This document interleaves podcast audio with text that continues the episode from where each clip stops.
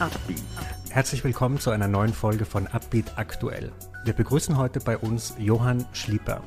Er ist der Präsident der Business Angel Switzerland und wir wollen von ihm heute erfahren, wie wird man eigentlich ein Business Angel und wie überzeugt man Business Angels von seiner eigenen Geschäftsidee. Herzlich willkommen, Johann. Danke dir, Stefan. Ja, wie wird man Business Angel? Die allermeisten, die ich kenne, stolpern hinein. Die treffen äh, Jungunternehmer mit einer guten Idee, der sagt, komm, schau dir das mal an, investiere ein bisschen Geld. Dann investiert man ein bisschen Geld und in den allermeisten Fällen fällt man dann mit erstmal auf die Nase. Manche haben dann genug und sagen, das geht nicht, und andere wollen es halt etwas genauer wissen und äh, reden mit anderen Business Angels, tauschen sich aus und kommen dann auf die Idee, vielleicht auch einem Club beizutreten, mhm. wo man das etwas professioneller macht. Hattest du auch Rückschläge in deiner ersten Zeit, als du in dieses Business eingestiegen bist, sag ich mal? Gab es da auch irgendwie so einen Schockmoment? Ja, natürlich. Also mein erstes Investment, das habe ich extra mal nachgeschaut heute, war 2007. Äh, ich sage jetzt den Namen nicht. Da ging es so um Innendekorationssysteme und die Idee hat mich begeistert. Und habe ich viel zu viel Geld dort investiert und wollte nicht glauben, dass das nicht funktioniert, habe mich sehr aktiv dann auch engagiert. Und jetzt haben wir irgendwie vor zwei, drei Jahren die Firma geschlossen. Ähm, also im Augenblick ist es so, von 15 Investments, die ich habe, sind vier ein Totalabschreiber und äh, elf fliegen noch mehr oder mhm. weniger gut. Erzähl uns doch noch so ein bisschen über diese Business Angels Switzerland. Wer seid ihr? Was macht ihr? Und wie können vielleicht Leute, die sich für euch interessieren, mit euch in Kontakt treten? Wir sind ein äh, Verein, äh, rechtlich gesehen, in der Schweiz, äh, und zwar gesamtschweizerisch, also Romandie und Deutschschweiz und äh, sind dort 80 Business Angels. Das sind schwerpunktmäßig ehemalige Unternehmer, auch ehemalige Start-up-Unternehmer, die eben genügend Geld und auch Zeit haben, in innovative Ideen zu investieren. Die meisten sind vielleicht fünf, sechs Jahre bei uns. Problem ist dann häufig, irgendwann ist man investiert und hat nicht mehr Geld übrig für weitere neue Start-ups und manche verlassen uns dann auch wieder. Äh, das wäre so die Durchschnittszeit. Ähm, Mitglied werden kann man bei uns bei Invitation Only. Also wir sind relativ exklusiv und rigide. Aber jeder kann als Gast mal kommen. Dann kann man sich gegenseitig etwas beschnuppern und kennenlernen und schauen, ob auch die Chemie stimmt. Das ist für uns sehr wichtig, weil wir arbeiten sehr viel in Teams zusammen, äh, weil unterschiedliche Skills da aufeinandertreffen. Anwälte, Techniker, Marketing-Spezialisten, die dann so ein Startup begleiten. Wenn die Chemie beidseitig stimmt, äh, dann kann diese Person einen Antrag stellen, der muss vom Vorstand genehmigt werden und dann ist man dabei. Startups kommen ja zu euch, stellen ihre Ideen vor. Ähm, ihr müsst entscheiden, ob ihr investiert. Gibt es denn manchmal auch Konflikte zwischen den Business Angels? Wer darf jetzt in dieses Startup rein? Wer bekommt den Zuschlag? Na, so ist es nicht. Dürfen darf immer jeder. Also es ist eher die Kunst, genügend Investoren zu finden, als irgendwelche abzuwehren.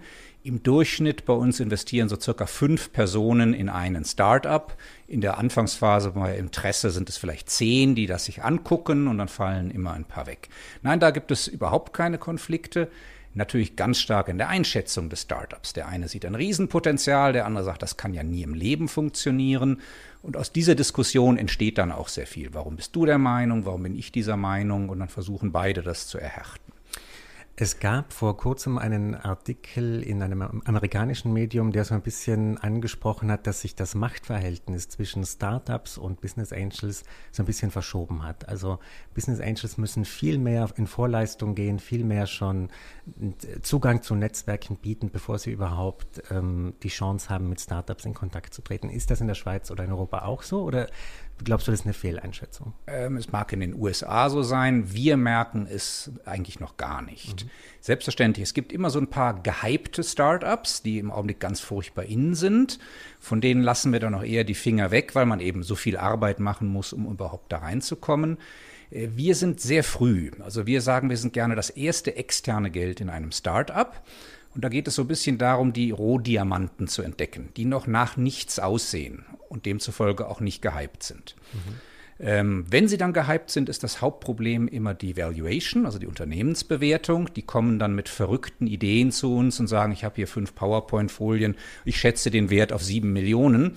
Also wenn ich 100.000 gebe, kriege ich da nur einen ganz, ganz kleinen Anteil.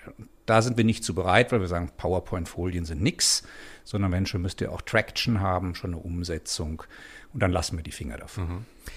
In einem Artikel von dir schreibst du, too much money can kill an idea sooner, ungefähr. Ich glaube, das habe ich richtig. Okay. Oder wie war der das hm. Zitat genau? Also meine Kernaussage mhm. ist, zu viel Geld schadet.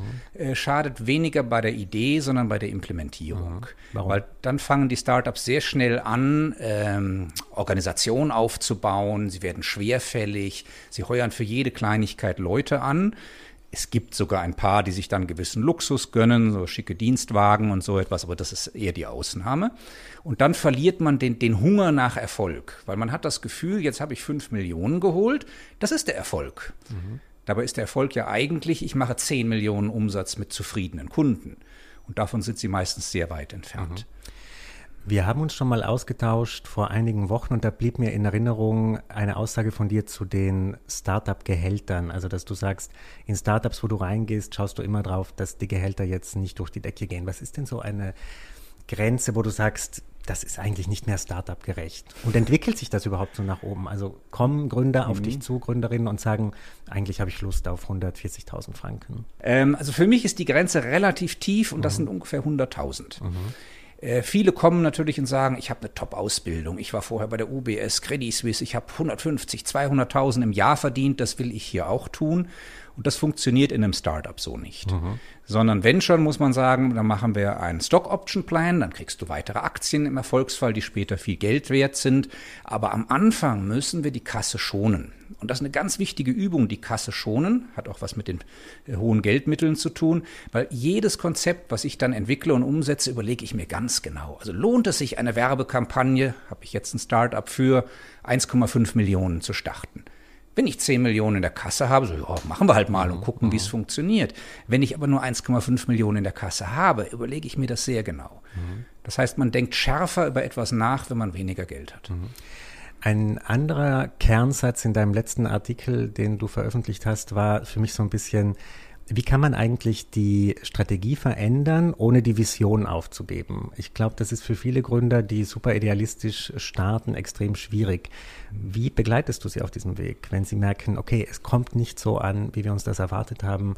Jetzt müssen wir das anders machen und wir wollen mhm. nicht unseren Kern aufgeben. Wie machst du genau. das? Also was du ansprichst, der sogenannte Pivot, mhm. äh, furchtbare englische Begriffe alles. Äh, und man kann eigentlich sagen, ein Startup, das noch nie ein Pivot gemacht hat, ist noch nicht erfolgreich, mhm. weil die allererste Umsetzung der Idee funktioniert fast nie. Und eben, wie kann man das begleiten? Wir haben ein Instrument in, implementiert, wo wir so Strategie-Reviews machen, und zwar auf regelmäßiger Basis. Das bedeutet, halbjährlich fragen wir uns, ist das überhaupt noch die richtige Strategie? ohne daraus eine Panikübung zu machen. Wenn natürlich der Konkurs kurz bevorsteht und ich mache diese Übung, dann geht der Puls hoch, das Adrenalin fließt und dann kommen keine vernünftigen Entscheidungen mehr. Wenn wir jetzt der Meinung sind, das funktioniert nicht, dann gilt es eben darum, die Vision im Auge zu behalten. Also was wollten wir wirklich in drei bis fünf Jahren erreichen? Und gibt es nicht auch einen anderen Weg zu diesem Ziel?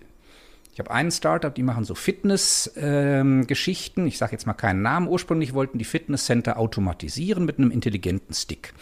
Ziel war, dass mehr Leute digital trainieren können.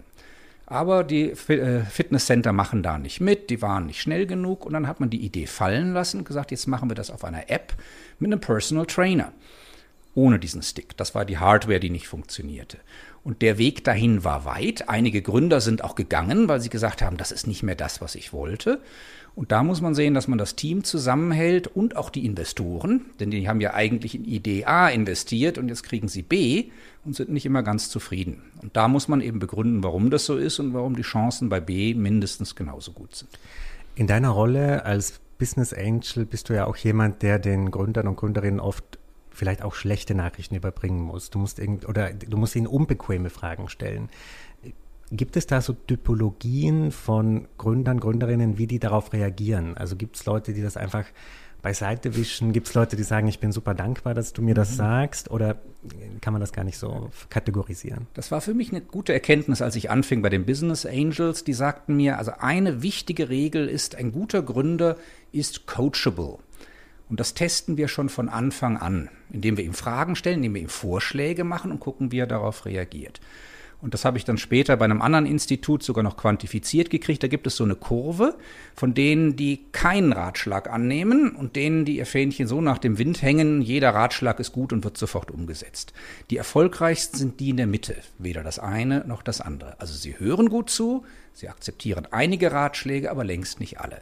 Mhm. Und das merke ich immer wieder, das sind die richtigen. Und das kann man früh testen indem man ihm einfach mal eine verrückte Idee reinwirft und sagt, mach das doch mal so und so. Und dann fängt er, oh, super Idee, machen wir. Dann weiß ich schon, hm, kann es vielleicht nicht sein. Oder nein, nein, nein, wir machen das genau, wie es in unserem Businessplan steht. Auch nicht gut. Mhm. Das ist der Vorteil, das kann man relativ früh abfragen. Mhm. Du hast auch so ein bisschen typologisiert, so Gründertypen, du hast den Hacker, den Hustler und den, was war das? Der Hacker und Hustler. Der, der, Hipster war da auch ja, dabei, Das kommt aus, aus, dem Silicon Valley, mhm, das ist so ein mhm. geflügeltes Wort. Also der Hipster, das ist der, der fürs Design zuständig ist. Das sieht schön und schick und toll aus. Der Hacker, das ist der, der die Arbeit macht. Also entweder der Programmierer natürlich oder auch sonst, der jetzt wirklich von morgens bis abends da den Karren zieht. Und der Hustler, ganz eine wichtige Funktion, das ist der, der rausgeht, der kommuniziert, der mit den Leuten redet, die Investoren bringt, die ersten Kunden. Und dieser Mix ist extrem wichtig. Mhm. Welcher Typ sollte dominant sein in einem Team? Kann man das sagen? Nein. Da ich natürlich ein Marketingmensch bin, sage ich mal, der Hustler ist wichtiger als der Hacker. Aber das ist so wie die Frage, was ist wichtiger, der Kopf oder der Bauch? Also da gibt es keine konkrete Antwort drauf. Der Mix von denen muss stimmen am Schluss. Sprechen wir noch ein bisschen über das Thema Finanzierung insgesamt. Was sind denn für dich so Bereiche, wo du sagst, da ist momentan zu viel Investorengeld oder zu wenig Investorengeld oder vielleicht auch zu viele Startups, die Geld brauchen oder zu wenige? Was sind so Bereiche, wo es too much ist und wo mhm. momentan zu wenig los ist? Also traditionell hat die Schweiz ja eine große Tradition in MedTech, HealthTech und solche Themen, eben von Basel her kommend. Äh, das wird relativ stark gehypt. Ich merke, dass da fließt viel Geld, jetzt weniger bei uns als bei anderen Organisationen. Was technologisch immer noch gehypt wird, aber abnehmende Tendenz ist alles, was Richtung Blockchain geht. Da haben wir auch immer weniger, die wir zulassen, weil die Seriosität dahinter ist nicht immer so ganz gegeben. Und ansonsten ein Überangebot von Geld in der Schweiz merke ich jetzt eigentlich nicht. Mhm. Also Schweizer Investoren, zumindest Angel-Investoren, sind vorsichtig, sind nicht die risikofreudigsten der Welt. Die machen mal lieber ein kleines Investment, gucken, ob es sich entwickelt und dann vielleicht in der Nachfinanzierung gibt man noch was. Wenn im Silicon Valley, wenn sie es gut machen, holen sie halt gleich mal fünf Millionen und dann meldest du dich in drei Jahren mhm. wieder. Das gibt es bei uns nicht. Glaubst du, das wird sich jemals ändern? Es wird ja von vielen gefordert, dass es heißt, es müssen jetzt viel größere Summen reingehen, es müssen Pensionskassen Geld reinschießen. Wird, wird dieser mhm. Change jemals kommen? Ich hoffe es, das schon. Also wir sind auch ein bisschen politisch dran, über einige Politiker da etwas Einfluss zu nehmen. Was ich mir schon wünschen würde, ich meine, das Pensionskassengeld ist letztendlich relativ unproduktiv. Ja, die dürfen noch nicht viel investieren. Und ich bin der Meinung, wenn irgendwo Arbeitsplätze geschaffen werden, dann eben bei jungen Unternehmen, in der Start-up-Szene, ist riskanter, das ist klar. Aber ich sage das auch unseren privaten Angel. 10% deines Vermögens solltest du in Startup investieren können und den Rest bitte schön, sicher und ordentlich. Und mhm. wenn allein die Pensionskassen diese 10% investieren würden, wäre die Schweizer Wirtschaft vermutlich weiter als heute. Mhm. Was ist denn für dich der größte Fehler dieser Schweizer Startup-Szene oder die größte Schwäche? Was würdest du sagen, das muss man sofort ändern?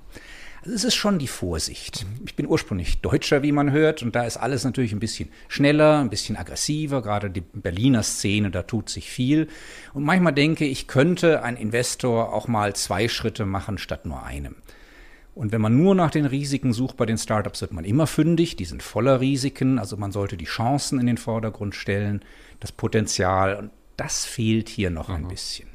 Wie ist das eigentlich, wenn du dich Leuten vorstellst als Business Angel? Ähm, wie, welches Image hat denn dieser Beruf, nenne ich es jetzt mal?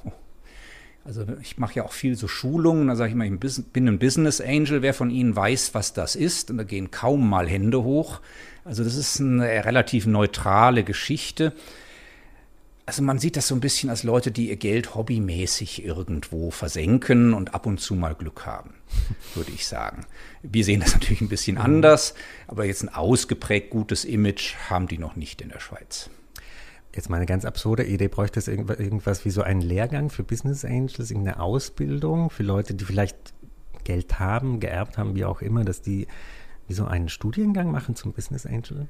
Studiengang ist übertrieben, mhm. aber eine Art von Ausbildung wäre absolut sinnvoll. Erstens mal gibt es Prozessschritte, die man einfach machen muss, also von der Due Diligence über das Term Sheet, über Exit-Geschichten, über Shareholder Agreement, da ist viel Technisches dabei.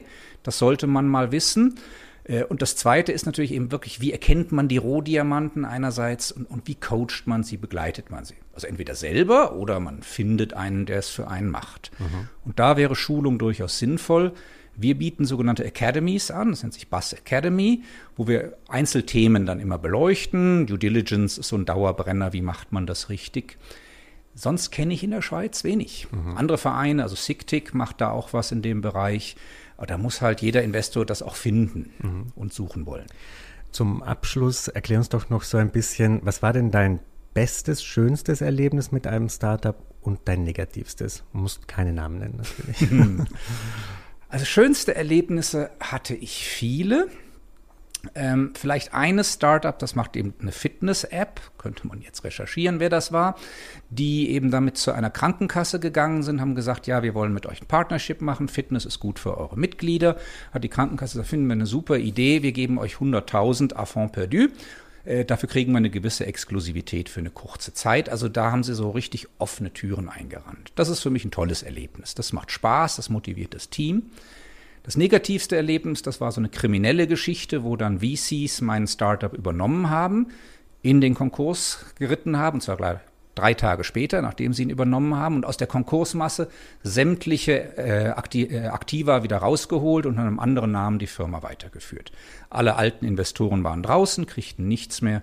Da läuft jetzt ein Rechtsstreit seit zwei Jahren. Das ist äußerst ärgerlich. Wie behält man sich bei solchen negativen Erfahrungen so ein bisschen die Motivation, auch den Idealismus? Ja, Shit happens, mhm. ist da das Motto. Also wir wissen, es geht viel schief bei Startups. Eben wenn es dann kriminell schief geht, ist es dann schon nicht mehr lustig. Hauptgrund, warum etwas scheitert, ist immer der Markt. Also man hat etwas produziert, was die Kunden nicht wollen und irgendwann sind die Erträge und die Gewinne nicht da. Das akzeptieren wir, das gehört dazu. Andere Dinge ärgern einen dann mehr. Mhm. Johann, herzlichen Dank für deine Insights und ich wünsche dir und deinem Verein weiterhin sehr viel Erfolg. Danke dir, Stefan. Ein Podcast der Handelszeitung.